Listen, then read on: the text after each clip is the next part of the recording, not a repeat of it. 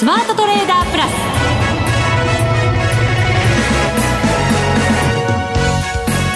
ス。全国のリスナーの皆さんこんにちは。内田まさです。この時間はザ・スマートトレーダープラスをお送りしていきます。この方をご紹介しましょう。国際テクニカルアナリスト福永博之さんです。こんにちは。よろしくお願いします。よろしくお願いします。はい。さて日経平均株価は小安く終わりました4円77銭安2万1139円71銭です2万1000円を超えてきて2日はい。はい。頑張って保ってますよ。まあ確かになんとか頑張ってますね。で、あの、今日は特にあの、米中貿易協議がですね、はい。あの、中国で始まったというところもありまして、まあ午前中は一時、その90円ぐらい値上がりする場面あったんですが、えっ、と、高いところがはい2万1235円そうです62銭。200円台。台にね、乗せる場面ありましたからね。そこからまあ100円ぐらい下ではありますけどね。そうですね。えまあやはり取引終了間際のところで、ちょっとこう、売り物に押されてしまったという、そういう流れではありますけれども、でも昨日、一昨日とね、結構上がってきましたからね。そうですよね。ええ。で、あと、まあ、売買代金に関しましても、今日は2兆2598億円というところで。ちょ、っと少なめ。そうですね、昨日よりは、まあ、5000億弱少ないんですけども、ええ。まあ、ただ、それでも2兆2000億円というところの、まあ、2兆円を上回っているというところになりますので、まあ、なんとか、こう、小動きではあったものの、特にあの、5番動きがなくなっちゃいましたからね。そうですよね。はいしかも福永さん、はいトピックスはプラスで終わってますから、そうですね。忘れなく。そういや なぜ私が言わいやまあいいんですけど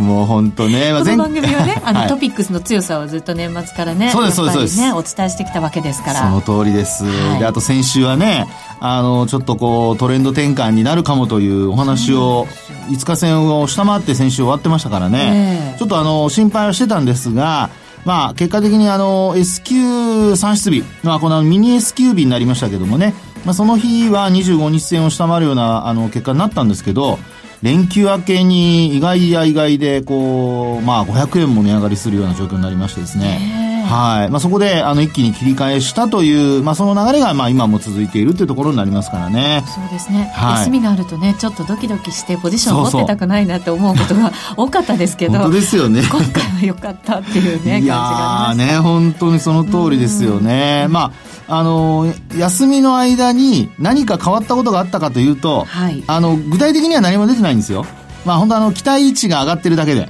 そうなんですよね。はいそこがちょっと違うところであるんですけどね。本当そうですね、ただまあ今まで通り手締まって3連休を迎えた方はちょっと買えなかったっていう方もねうん中にはいらっしゃるかもしれませんから確かにねこ。こからどうなるですよ福永さんいやいやいや、またそうやって、私に、なんか無言、無言じゃないな。喋ってるかちゃんと言葉でプレッシャーをかけましたけど ら。プレッシャ私ーっていいですから言わないでください。もう本当にね、もう着替えは私としてはもうどんどん追い詰められながら。この後のコーナーでズバリとお答えいただこうと思います、よろしくお願いいたはい、よろしくお願いししまます。す。それでは番組進めていきましょう。この番組を盛り上げていただくのはリスナーの皆様です。プラスになるトレーダーになるために必要なテクニック心構えなど今日も身につけましょう。どうぞ最後まで番組にお付き合いください。この番組はマネックス証券の提供でお送りします。スマートトレーダー計画。よーいドンさあ、それでは早速福永さんに株式市場の分析いただこうと思います。はいよろしくお願いします。はい。えー、プレッシャーを感じつつ頑張りたいと思いますが。圧力を感じながら。あ圧力。まあ本当にね、もう圧力怖いですね。もうどんな世界でもね。しみじみ言うのやめてくださいね。いやいやいやまあね、あの別に本当に内田さんが僕に圧力かけたわけじゃないですけどもね。あら、はい気にしてませんでした。かけてたんですけどね。気にしてはいますよそうでしたか。はい。はい。まあそうした中で、えええーまあ株式市場なんですが、あの、まあ先ほどもお話ししましたようにですね、あの、今日から米中貿易協議が、あの、まあ今度は閣僚級の、はい。えーがスタートするということでですね、えー明日までですかね、えー14、15ということになってるんですけれども、あの、まずはやはり先週、その、おまあ週末は逆にそのトランプ大統領がですね、はい。あの、まあ、2月末までの、その交渉期限の中で、えー、習近平、えー国家主席と会う予定はないと。そうなんですよね。ええないないみたいな感じの、もうなんか、合うわけがないみたいな感じのね。うん、ね、本当そうでしたね。はい、雰囲気でしたはい。まあですからその辺がですね、結果的にあの、まあ週末の売りにつながったというところで、まあ400円以上値下がりしたんですけども、はいあの、そこから今度3連休上げたところでですね、トランプ大統領から、まあ、例えばその期限、についても、まあ、交渉が進展しているのであれば、まあ、伸ばしていい、伸ばす、えー、用意がある、的なこう話をしたりだとか。しかも最大で60日間は延長するかもしれないという、はい、そうね。まあ、そういう検討に入っているということですね。えー、ですから、まあ、あの、ムニューシン財務長官とライトハイザーさんが、まあ、二人でこう、中国に乗り込んでるわけですよね。はい。で、そうした中で、あの、トランプ大統領がそういう話を、こう、まあ、本国でしているということは、まあ、それなりに、えー、まあ中国と、との交渉がですね、あの、もちろん、あの、前進しているかどうかはわからないんですけど、ただ、あの、トランプ大統領はそういった、こう、まあ、援護射撃っていうんでしょうかね。うん、あの、交渉する中で、えー、まあ、当事者と、それからあとその周りの人たちがどう動くかっていうのは実はすごく重要ですよね。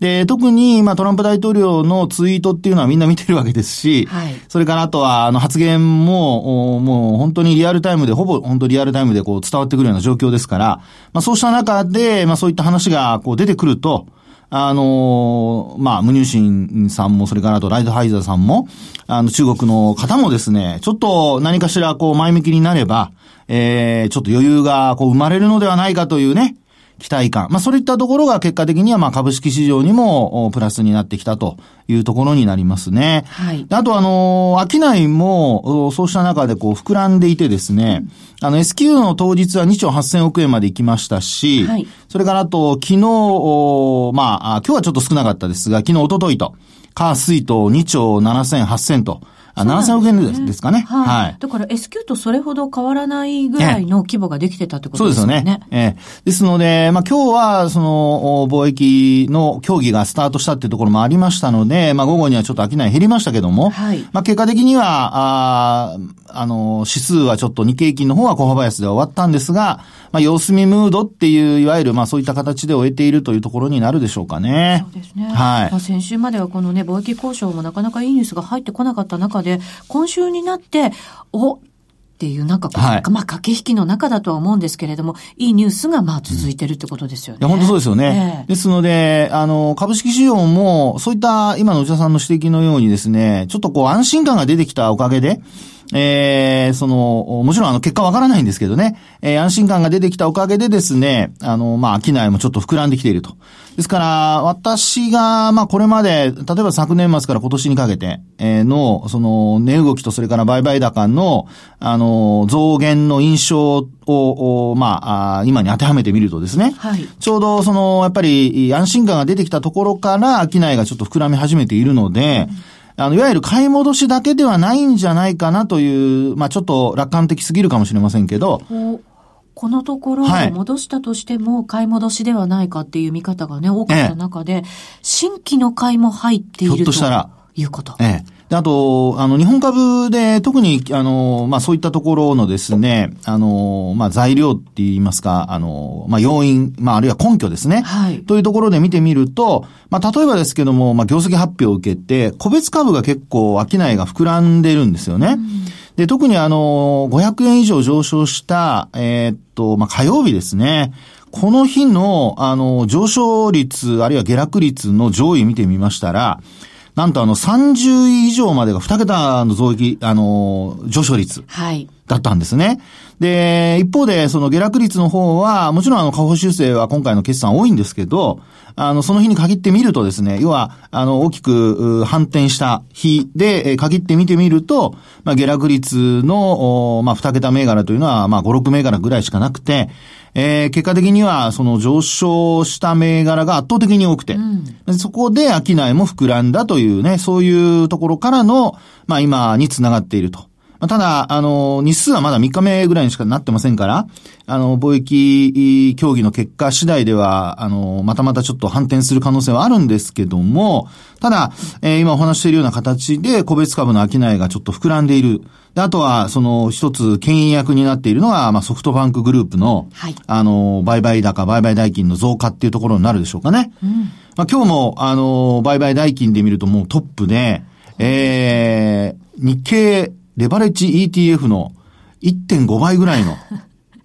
そうですね。金額です。はい。すごいです。すごいですね。はい。まあ、あの、商いがこう膨らんでくると、あの、レバレッジ ETF が結構、まあ、結構というか、まあ、トップになることが多くて。はい。で、その次にですね、やはりその時に物色されてる銘柄ということになるんですが、まあ、最近ですと任天堂が1位になったりね、2位になったりということで、その、まあト、トップ争いというか、そういう状況だったんですけど、まあそこに、えーソフトバンクグループが決算発表を得て、そして、まあ自社株買いもね、はい。発表してきてから、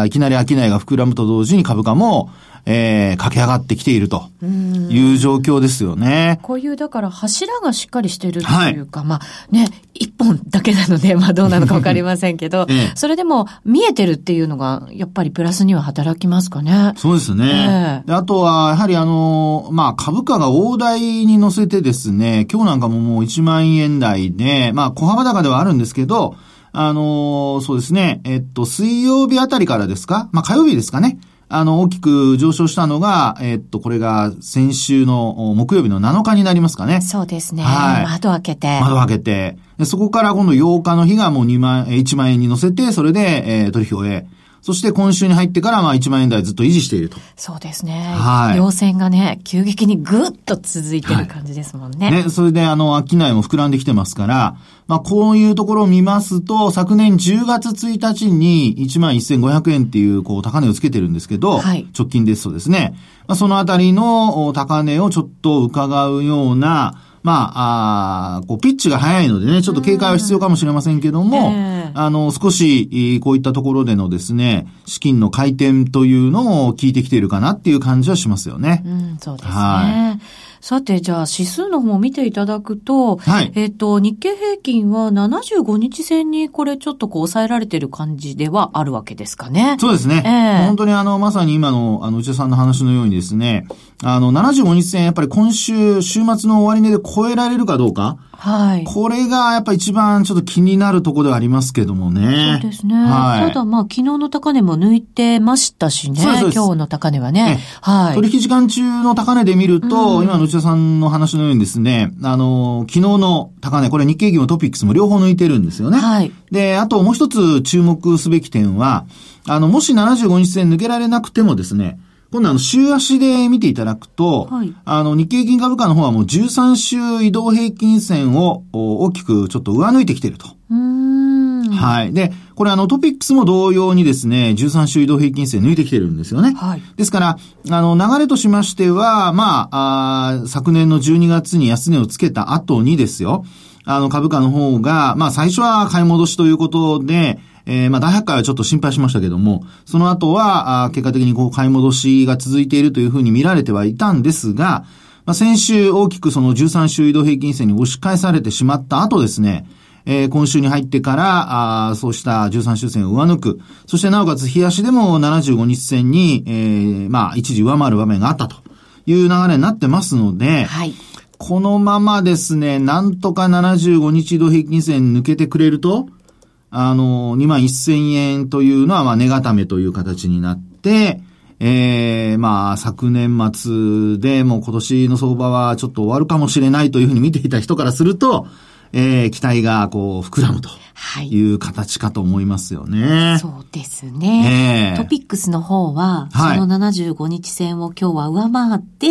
終わってる。本当にちょっとですけど、内田さん渋いとこつきますね。1ポイントちょっと。そうなんです。ねね。えー、本当にあの、引け間際までですね、あの、トピックスもちょっとマイナスで推移をしていましたので、えー、まあ、どんな風になるのか、また押し返されるのかなとちょっと期待し、あの、心配してたんですが、結果的に、あの、これまでこの番組でずっとお話してますように、やっぱりトピックスの戻りの方が、あー先行する形になってますので、はい。ええですので、まあ、なんとかトピックスが踏ん張ってくれればですね、日経平均株価も75日線をですね、終値で抜けて、そして、えー来週に、まあ、できれば、明日の、あの、午後ぐらいにね、いいニュースが。いいニュースが、入ってきてくれると入ってきてくれるとね、うんまあ、ちょっとあんまり期待しすぎるといけませんけど、あの、はいまあ、えー悪いニュースが入ってこなければ、はい。基本的には、あの、まあ、株価のこの今の戻り歩調というのはですね、崩れないんじゃないかなというふうには思うんですけども、はい。はい。まあ、あともう一つ、あの、次の、あの、まあ、為替のコーナーでもお話をしますが、一方で、ドル円がね、そうなんですよ。111円台。はい。110円のとこが本当に重くてね、何回かこう押し返されましたけど、はい。抜けたら駆け上がってますね、今ね。ね。今日も111円台の10銭ぐらいまでまだ今リアルタイムで来てますかねま。だこれ111円固めてくるのかどうなのか。いやー、本当にね。もうこれも年始1月の3日のところではびっくりしましたけどもね。あの、株式市場で言いますと、まあ今のその、おまあドル高円安。まあこの理由についてはまた後ほどその為替のところで詳しくお話をしますが、まあこれもですね、あの、今回のお第3クォーターの決算で、まあ意外と110円前後というふうに、まあ据え置いたところが決算発表多かったり、あるいはあのトヨタのようにちょっとこう円高に置き換えたりとか、はい。だこういうところは逆に言うと今のこの為替水準っていうのはですね、あの、日本の企業全般に対してももちろんマイナスにはなってませんし、逆にあの為替を若干円高方向に置き換えたあの企業にとっては、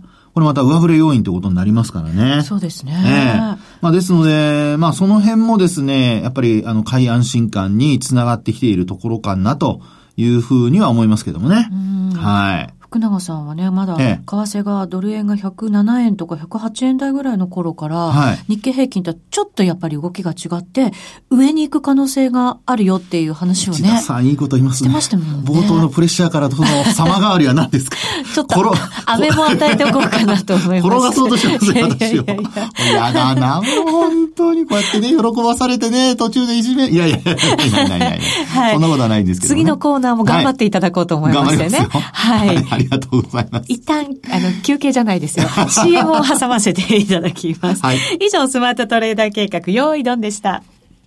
日本株投資をお楽しみの皆様。今注目のアメリカへ投資してみませんか？米国株に興味はあるけど、英語だし、知らない企業も多いし、なんだか難しそうだなと思っている方。実はそうではありません。米国株は1株から購入可能。株価は100ドル以下の銘柄が多く、1万円もあればあなたも米国企業の株主に。少額から投資でき、始めやすいのが米国株の特徴なんです。多くの企業では、配当は3ヶ月ごとに支払われ、配当金をもらえる楽しみがたくさん。最近は日本でもサービス展開しているアメリカ企業が増えており、日本人にも身近になったことで、米国株投資を始める方が増えています。マネックス証券の米国株取引サービスはお得がいっぱい。取引手数料は業界最安水準の税抜きで約定金額の0.45%、業界最安水準の1取引あたり最低5ドルから、特定口座にも対応しており、厳選徴収を選択すれば確定申告は不要。取扱銘柄数はオンライン業界最多の3000銘柄超。さらにさらに、米国株を初めてお取引されるお客様は、最初の20日間限定で、取引手数料を最大3万円までキャッシュバック。米国株なら、マネックス証券。今すぐ、マネックス証券、米国株で検索。配当金は各企業の業績などにより金額などが変わることがあります。米国株式及び米国 ETF、リート、予託証券、受益証券発行信託の受益証券などの売買では、株価などの価格の変動、外国為替相場の変動など、または発行者などの信用状況の悪化などにより、元本損失が生じることがあります。お取引の際は必ず、契約締結前交付書面を十分お読みください。マネックス証券株式会社、金融商品取引業者、関東財務局長、金賞第165号。ザ・スマートトレーダープラス。今週のハイライト。さあ、それではここからは為替のお話を伺っていきたいと思います。現在ドル円111円10銭11銭あたりということになっています。今日の高値圏で推移ですね。はい、そうですね。はいあのーまあ、為替に関しては本当にまあ、東京市場株価にとってもですね、あるいはその、FRB が、あの、利上げを、まあ、一時停止するような形になっていて、で、ええまあ、あーこう、金融政策の転換ではないかと。で、なおかつ、あの、利下げもあるんじゃないかっていうような見方がね、はい。あの、一方で出て出ている中で、まあ、ドルだけが、あ逆に言うと、こう、いどっぽ高というか、うん。他の通貨に対して強くなってきているっていうところなんですよね。それだけ聞くとね、はいやっぱり違和感のある動きだっていうふうに思われる方も多いかもしれませんけれども。ね、確かにその通りだと思うんですが、あの、実際に、こう、最近の、まあ、一応私は、あの、アメリカだけじゃなくて、世界各国の金融政策の結果一応見てはいるんですけど、はい。あの、直近で一番大きな流れになったのが、まあ、今週で言うとですね、あの、まあ、今週で言うと火曜日ですかね、あの、おまず5ドルですね、オーストラリアの、えーまあ、準備銀行が金融政策を発表して、でその翌日ですかね、えーまあ、金融政策の後の講演で、えー実際にはこう、まあ、今度、今後の金融政策として、まあ、利上げ、利下げ、まあ、これまでは利下げなんて話をしなかったのに、あの、次もしあるとしたら利上げじゃないかっていうね、はいそういう発言から、利上げも利下げもあり得るみたいはない話になって、はしごを外された感がね、ありましたけれどもね。ねえ。まあ、それで5ドルはちょっと下落するパターンになりまして、はいで、5ドルドル、まあ、5ドルストレートとか言ったりしますけども、5ドルドルが、まあ、結果的に下落する形になって、結構下がりましたからね。ね、あの時はびっくりするぐらい動いて、なおかつ、200ポイントぐらい下がったんじゃないですか？そうですね。はい。で、あとは、その、5ドル円でももちろん5ドルが下落する形になって、で、それは、あの、まあ、あ5ドル、うまあ、関係で見ると、まあ、輸出関連はちょっと、まあ、弱含くような、弱含むような、うん。あの、材料なんですが、はい。ただ一方でですね、その、5ドルドルのドルの上昇、これが、まあ、結果的にドル円の上昇にもつながるというね、うんまあ、そういう結果になったのが、まず一つきっかけだったかと思いますね。はい。で、その後に、あの、まあ、その前後になりますけども、まあ、例えばインドが今度利下げをしたりだとか、あとそれから他にもですね、あの、まあ、金融政策据え置くところが多くなってきていて、あの、まあ、アメリカが利上げを、まあ、一旦、こう、凍結、まあ、そこまでは言ってませんけども、利上げをちょっとね、凍結するような形になっている中で、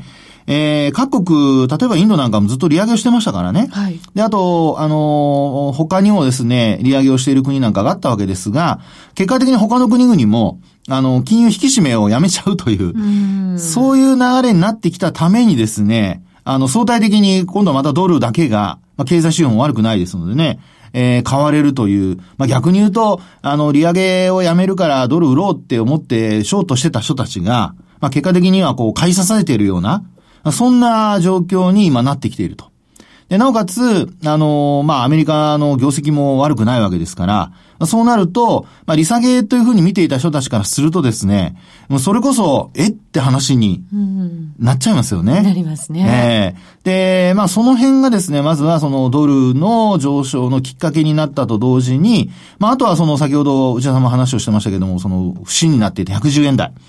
これ一回押し返されたものが、まあ今回、あの、思う以上にこうあっさり抜けてですね。そうなんですよ。何回か押し返されてて、ねえ私もずっとしつこく見てたんですけど、なんこかれやっぱ行かないのかなと思ってたら、ねスルって言っちゃいましたね。そうですよね。ええですからそこでまたまたショートした人は、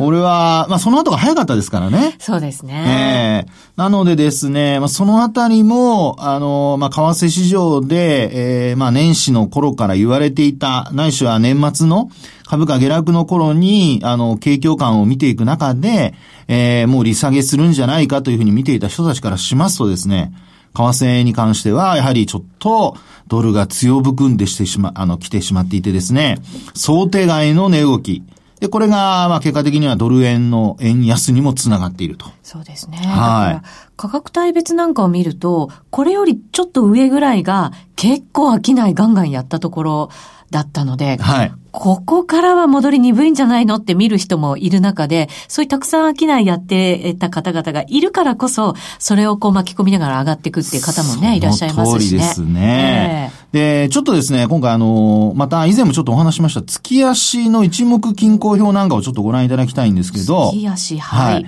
で、あのー一応ですね、その短期的な、まあ今のトレンドは一応円安方向に動いているので、まあそのあたりはまあ皆さん、あのートレードに、あの、活用するのであれば、まあトレンドを参考にしていただきたいんですけど、またこれからですね、さらに円安が進むかどうかなんですが、あの、月足の一目均衡表でご覧いただくとですね、あの、まあ、基準線というのが過去26ヶ月間のお高値と安値の平均値。これが、あの、111円の30銭前後なんですよ。うん、はい。はい。で、今、先ほど伝えてくれましたように、111円の10銭台じゃないですか。ね。なので、まあ、ここから、あの、今は、あの、1円ほど勢いよくこう上昇してきているんですが、まあ、この111円の30銭を抜けるか抜けないか、まあ、これによってですね、まず一つ、あの、月足で、えー、明確にもうあと、えー、っと、に、えー、っと、今日が14日ですから、はい。明日15で、まあ、あと2週間ぐらいありますけども、まあ、月末にかけて、今お話したような30銭を抜いて安定してくるかどうか。うん。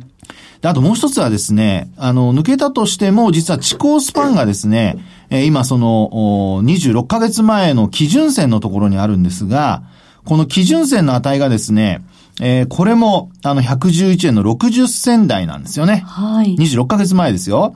で、こうやって見ると、あの、111円の30銭から111円の60銭あたりのところまで、まあ一応その基準線がですね、節になっていると。